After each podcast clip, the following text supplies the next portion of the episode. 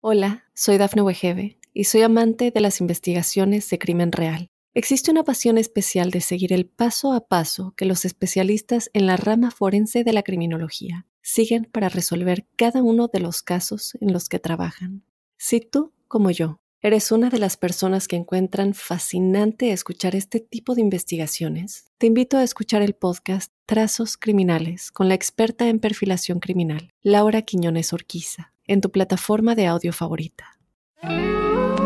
Mitos y leyendas de nuestra América. ¿Me acompañan? Soy Jenny de Bernardo.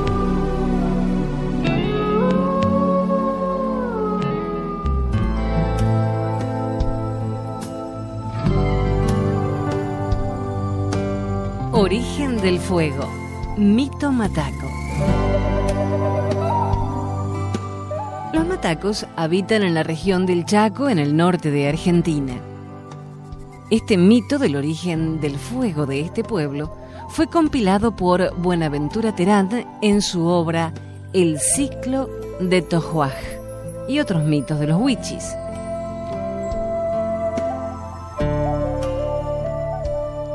Aunque el hornero, un ave, era muy trabajador, le gustaba mucho reírse. Construía su casa, vivía allí un tiempo y luego la vendía. Los otros animales hacían fiestas y no invitaban al hornero porque creían que se iba a reír de ellos. Estos animales eran la tortuga, el quiriquincho, el pichi, el suri o ñandú, la chuña, el conejo, el coi y la abuelita araña. Todos iban a comer a lo del Itoij Pajla, el hombre de fuego. Un día el hornero los alcanzó, pero la avispa le pidió que por favor no se fuera a reír porque el hombre de fuego se enojaría. El Itoij Pajla estaba sentado y cada uno de los animales le pasaba su olla. Él las ponía de a una sobre sus rodillas y de este modo el agua de la olla no tardaba en hervir. El hornero estaba alrededor del hombre de fuego junto con los otros animales. El suri abrió sus alas temeroso de que el hornero riera, aunque le había asegurado que no lo haría. Había un gran silencio en el hogar. El hornero vio que el hombre de fuego tenía todo el cuerpo cubierto de fuego y no pudo contener la risa. ¿Quién se ríe de mí? quiso saber el Itoj Pajla. Ahora se va a quemar todo el mundo. Y comenzó a largar fuego mientras todos huían. El fuego se extendió por todas partes, persiguiendo a los animales. La tortuga alcanzó a meterse en el agua y el fuego le pasó por encima. Los demás corrían hacia el mar. El suri y la chuña fueron los primeros en llegar. Parecía que el fuego ya alcanzaba a los otros, pero también llegaron a tiempo y pasaron al otro lado del mar. El hornero tenía la culpa de eso, pero hasta hoy sigue riéndose. La tortuga se quedó en el agua, convirtiéndose en tortuga de agua. Antes, la gente no tenía fuego, solo Itoj Pajla lo tenía, pero luego del incendio, el fuego quedó en los árboles. Si el hornero no se hubiera reído, no tendríamos fuego.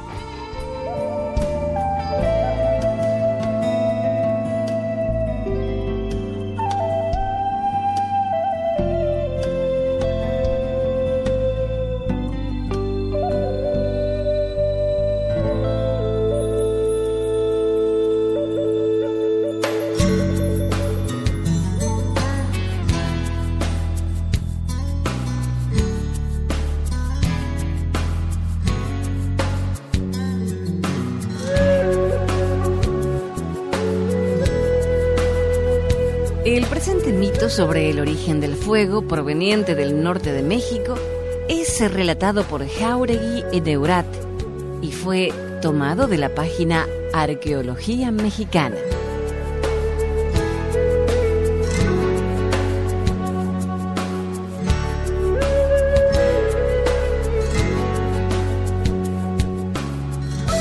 El abuelo fuego es un ser extraordinario al que debe casarse y domesticarse.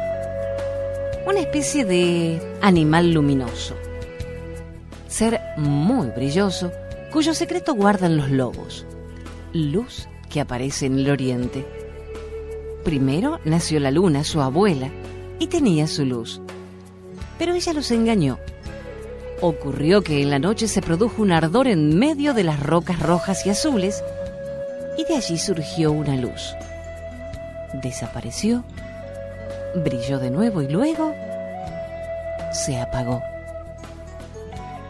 En el fondo del peñasco, un hombre viejo estaba acostado. Era una roca azul de aspecto horrible. Tenía sus flechas, una pulsera, sandalias y un bastón emplumado del cual emanaba una luz brillante. Tatevali, el abuelo fuego, salió de una roca cerca del rumbo del mar. El fuego volaba cada noche a uno de los cinco puntos o rumbos, creciendo cada noche, desde el tamaño de una luciérnaga hasta el tamaño de un disco de Dios. Se cuenta también el proceso de domarlo y amansarlo para que el abuelo atempere su fuerza destructiva. Yo soy sagrado. No puedo apartarme de este lugar pues incendiaría todo el mundo. Por lo tanto, deberán traer un incensario, un morral y un cuenco de calabaza. Cuando estén en camino, humedezcanse las manos con agua y traigan también cinco piedras pequeñas sobre las cuales pueda sentarme como brasas de carbón.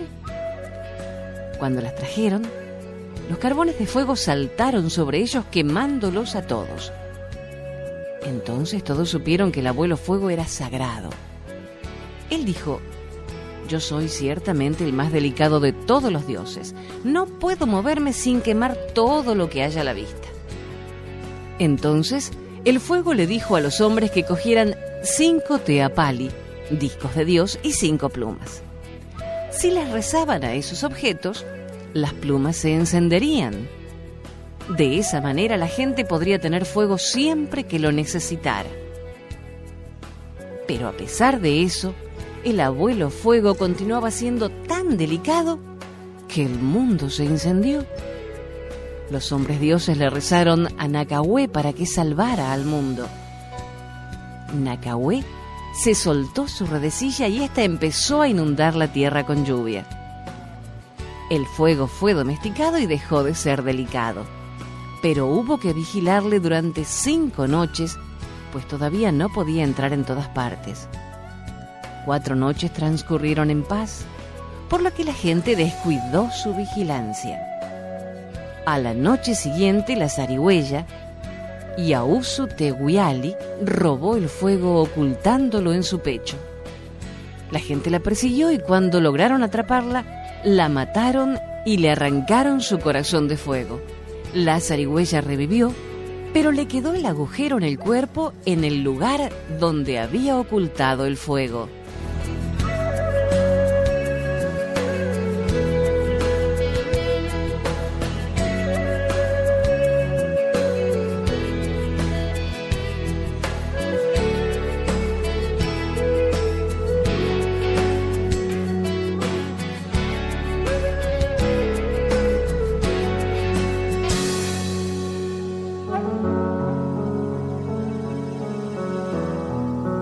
Mito jíbaro del origen del fuego. Los jíbaro o shuar son tribus indígenas encontradas en la región amazónica del Perú, en el este de Ecuador y en Colombia Occidental. El jíbaro era violentamente agresivo con otras tribus y extranjeros, luchando con lanzas y cerbatanas. Las cabezas de sus enemigos caídos eran preservadas con humo y conservadas como trofeos. Los jíbaros eran reacios a todo tipo de influencia del exterior, ya fuera la subyugación inca, la influencia europea, sobre todo la española, y la cristianización.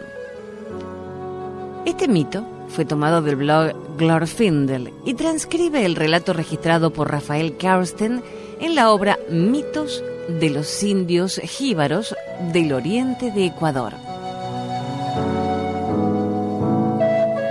Los ancestros jíbaros no conocían el fuego y acostumbraban tomar los alimentos manteniéndolos durante buen tiempo entre sus mandíbulas cerradas para lograr entibiarlos.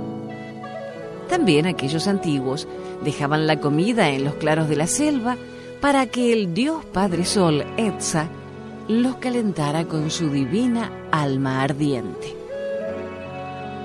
En esos tiempos tan lejanos, los jíbaros no tenían forma humana, sino que eran pájaros, y solo uno de ellos, de nombre Taquea, conocía el secreto para producir fuego frotando dos palos entre sí. Taquea era envidioso, no quería que nadie más supiera hacer lumbre, y su alma tenebrosa lo hacía estar al pendiente de los intentos que hacían los otros jíbaros por robarle el fuego. Así que en el momento en que escuchaba aleteo de pájaros acercándose a su guarida, esperaba el momento justo para destrozar al ave intrusa, cercenándola con el filo de la puerta y el muro de su madriguera. Sin embargo, un día llega un minúsculo pájaro mosquito y les propone a los demás jíbaros una estratagema para hurtar a Taquea el secreto del fuego. Todos consienten. El pájaro mosquito moja sus pequeñas alas y se pone a simular temblores de escalofrío cuando mira acercarse a la mujer de Taquea. Esta siente compasión por el pajarillo y lo introduce a la casa acercándolo al fuego. Como el pájaro mosquito es demasiado pequeño para cargar uno de los troncos ardientes, finge todavía más su falsa enfermedad y engaña a la mujer de Taquea quien lo coloca a la misma orilla de las chispeantes ramas. Entonces, el pájaro mosquito acerca las plumas de su cola a las lumbres, se le encienden y antes de otra situación escapa rumbo al bosque. En esa parte, las almas de los árboles son ancianas, de manera que sus cortezas están llenas de rugosidades y prestas a arder. Las chispas de sus plumas traseras queman en efecto a unas ramas y el ingenioso ladrón la toma con el pico para de inmediato dirigirse al escondite donde lo aguardaban sus secuaces. Les grita, ahora ya tenéis el fuego, tomadlo y llevadlo lejos de Taquea. En adelante no tendréis necesidad de calentar vuestros alimentos debajo de los brazos y dentro de sus mandíbulas. Taquea, mientras tanto, reclama enfurecido a su mujer. ¿Por qué dejaste entrar a ese ladrón pájaro mosquito? El miserable nos ha robado nuestro fuego y ahora todo el mundo podrá tenerlo. Y tú, mujer, tú eres la responsable de esta fechoría. Desde entonces, los Shuar son dueños del secreto del fuego y saben producirlo al frotar reciamente dos trozos de madera de algodón, uno contra el otro.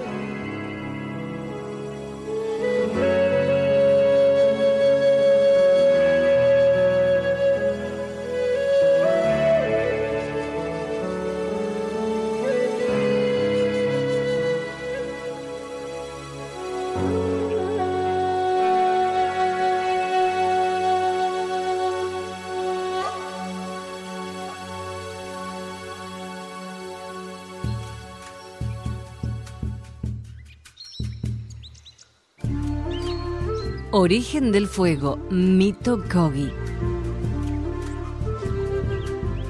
El grupo Kogi se asentó en la costa caribe de Colombia, en las vertientes norte y sur de la Sierra Nevada de Santa Marta, cuyos picos se elevan a casi 6.000 metros sobre el nivel del mar.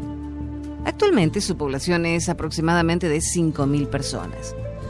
Su lengua pertenece a la familia lingüística chipcha, que guardan parentesco con los antiguos taironas y habitan en el resguardo Aruaco, compartido con otras comunidades. Este mito fue tomado de la obra Los Koji de Sierra Nevada de Gerardo Reigel Dolmatov. Sintana, el primer hombre, vivía en la playa del mar, pero no tenía fuego. Entonces pidió a la madre que le diera fuego para preparar su comida. Pero la madre dijo, no te daré fuego porque hace daño. Entonces, Sintana pidió otra vez a la madre y dijo, Madre, dame fuego. Pero la madre contestó, no te lo daré. Por fin, cuando Sintana le pidió otra vez, la madre parió un niño. Lo llamó Gokse Fuego. Sintana había subido de la playa hacia la montaña. Allí encontró muchos árboles, pero no encontró comida. Encontró mucha piedra, pero no encontró fuego. Algunas piedras finas tenían algo de fuego y también algunos árboles, pero no era buen fuego. Entonces, Sintana estaba con mucha hambre. Quiso comer, pero el árbol de guayabo le dijo, no me comas, yo no te sirvo. La macana dijo, no me comas, tengo espinas. Entonces bajó Gokse a la tierra. A donde pisaba se quemó el monte. Entonces Gokse cogió su arco y sus flechas y disparó hacia el norte, el este, el sur y el oeste. A donde cayeron sus flechas, allá hubo fuego. Entonces Gotse se fue otra vez y se subió a donde la madre y se quedó con ella.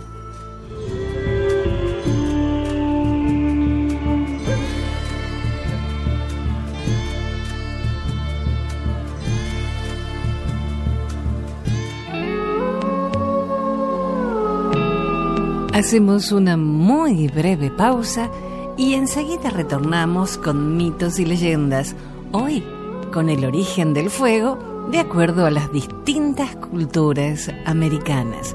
Nos acompaña en la música el grupo ecuatoriano Causac.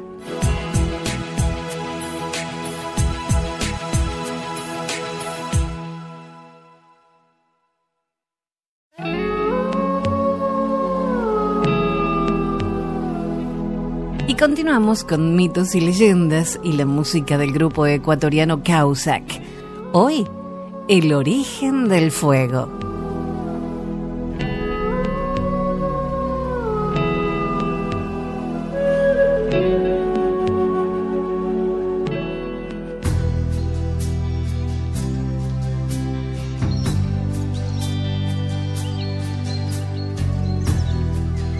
Los sudamericanos fueron conscientes de los efectos de la adquisición del fuego sobre la condición humana. Según sus antiguas tradiciones, antes de poseer este elemento, los hombres no valían más que los animales. El fuego nunca es presentado como una creación.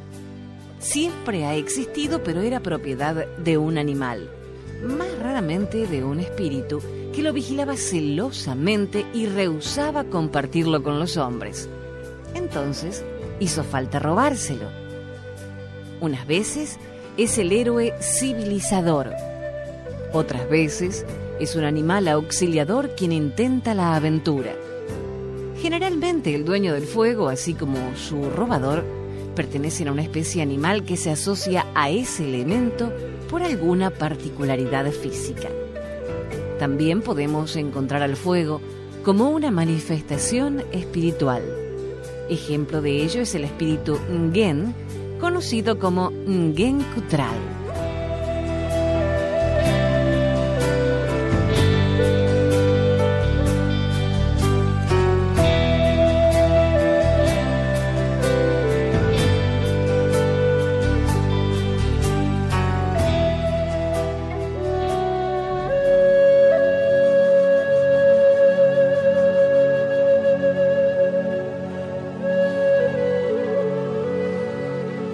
El dueño del fuego.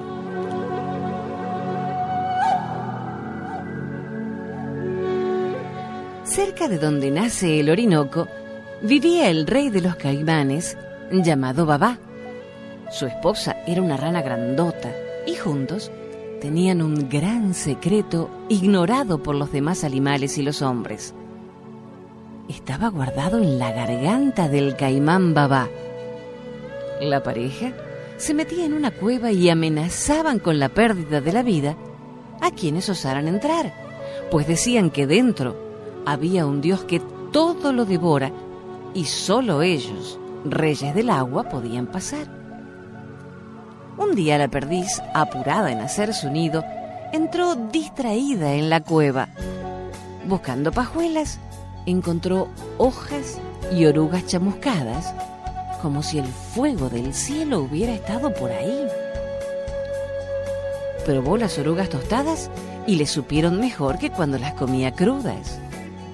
Se fue aleteando a ras del suelo para contarle todo a Tucucito, el colibrí de plumas rojas. Al rato llegó el pájaro bobo y entre los tres urdieron un plan para averiguar cómo hacían la rana y el caimán para coser tan ricas orugas. Bobo se escondió dentro de la caverna aprovechando su oscuro plumaje. La rana soltó las orugas que traía en la boca al tiempo que Babá abría la suya, que era tremenda, dejando salir unas lenguas rojas y brillantes. La pareja comía las orugas sin percatarse de Bobo, tras lo cual se durmieron satisfechos. Entonces Bobo salió corriendo para contarle a sus amigos lo que había visto. Al día siguiente, se pusieron a maquinar cómo arrebatarle el fuego al caimán sin quemarse ni ser la comida de los reyes del agua. Tendría que ser cuando éste abriera la tarasca para reír. En la tarde, cuando todos los animales estaban bebiendo y charlando junto al río, Bobo y la perdiz colorada hicieron piruetas haciendo reír a todos menos a Babá. Bobo tomó una pelota de barro y la aventó dentro de la boca de la rana, que de la risa pasó a la toro. En el momento que el caimán vio los apuros que pasaba la rana, soltó la carcajada. Tucucito, que observaba desde el aire, se lanzó en picada robando el fuego con la punta de las alas. Elevándose, rozó las ramas secas de un enorme árbol que ardió de inmediato. El rey Caimán exclamó que si bien se habían robado el fuego, otros lo aprovecharían y los otros animales arderían, pero Babá y la rana vivirían como inmortales donde nace el gran río. Dicho esto, se sumergieron en el agua y desaparecieron para siempre. Las tres aves celebraron el robo del fuego, pero ningún animal supo aprovecharlo. Los hombres que vivían junto al Orinoco se apoderaron de las brasas que ardieron durante muchos días en la sequedad del bosque. Aprendieron a cocinar los alimentos y a conversar durante las noches alrededor de las fogatas. Tucucito, el pájaro bobo y la perdiz colorada se convirtieron en sus animales protectores por haberles regalado el don del fuego.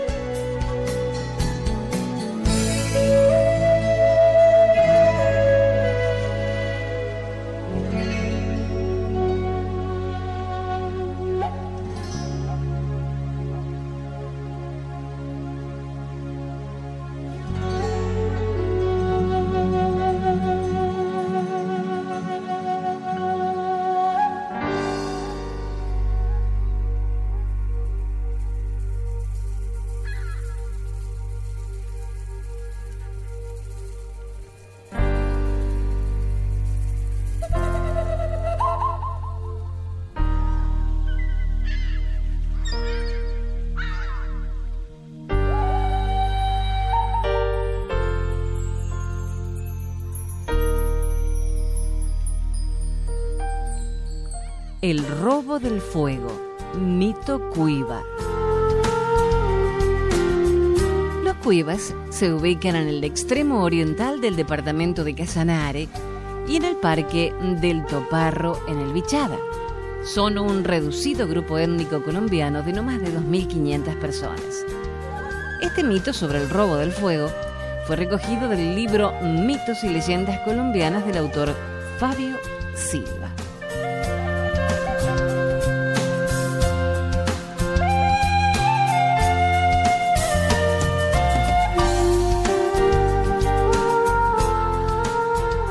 Al principio de la civilización, los indígenas no conocían el fuego Comían sus alimentos crudos y no podían evitar el frío en el calor de una hoguera.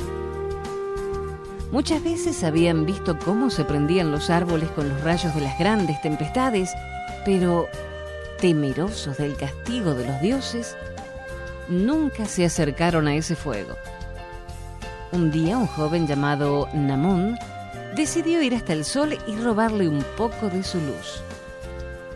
Para que puedas cumplir con tu misión, debes estar alerta de las trampas que pone el sol, le dijo el pájaro carpintero. Antes que nada, debes llevar dos palitos de matapán y traerlos encendidos, exclamó el morrocoy. Una noche, Namón partió a cumplir con su difícil misión. Se despidió de toda la tribu, preparó su arco y sus flechas, empacó sus alimentos y por último guardó muy bien los dos palitos de matapán en una de sus bolsas. El enmarañado bosque era cada vez más difícil de cruzar y Namón solamente se guiaba por el sonido del río. De pronto, en medio de la selva escuchó una tenebrosa risa. Hasta aquí ha llegado Namón. No permitiré que lleves el fuego a tu tribu. Namón miró por a todas partes y no supo de dónde provenía la voz que escuchaba. Pero fuera lo que fuera, no permitiría que lo detuviera en su camino. De repente, los árboles se fueron uniendo y sus ramas y hojas formaron una inmensa red que lo cercaba lentamente. Namón se acordó de las palabras del pájaro carpintero. Sacó su flecha más gruesa y amarrándole un lazo que tejió rápidamente con finas hojas y fuertes raíces, la disparó hacia el árbol más alto. Subió por la cuerda con una habilidad de tigre y justo cuando llegó a la copa del árbol, la red se cerró fuertemente. Entonces, Namón sacó los dos palitos de matapán y bajó lentamente del árbol porque los palos de matapán le sirvieron de alas.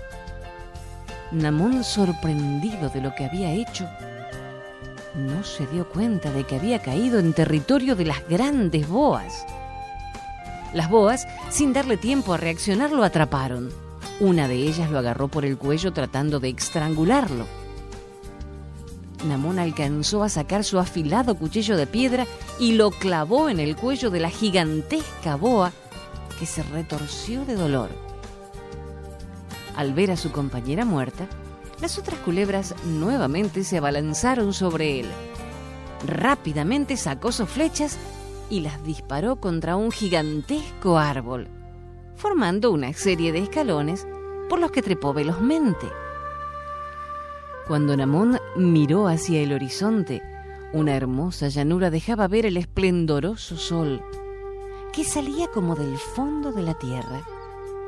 Entonces sacó los dos palos de matapán, los expuso a la luz, esperó un buen rato y de pronto una llamita apareció súbitamente en uno de los dos palos. Namón sopló y frotó el palito y otra vez apareció la llama. Había logrado robarle un poco de fuego al sol.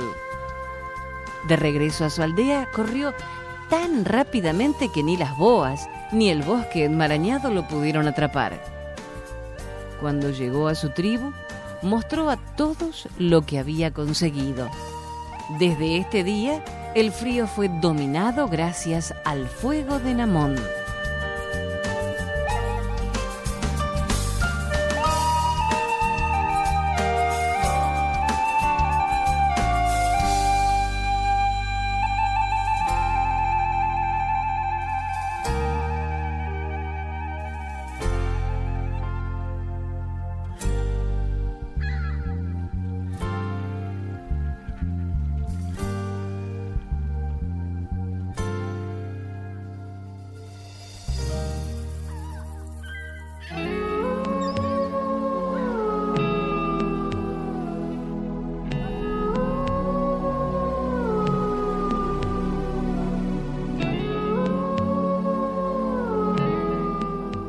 Hasta el próximo relato. Soy Jenny de Bernardo.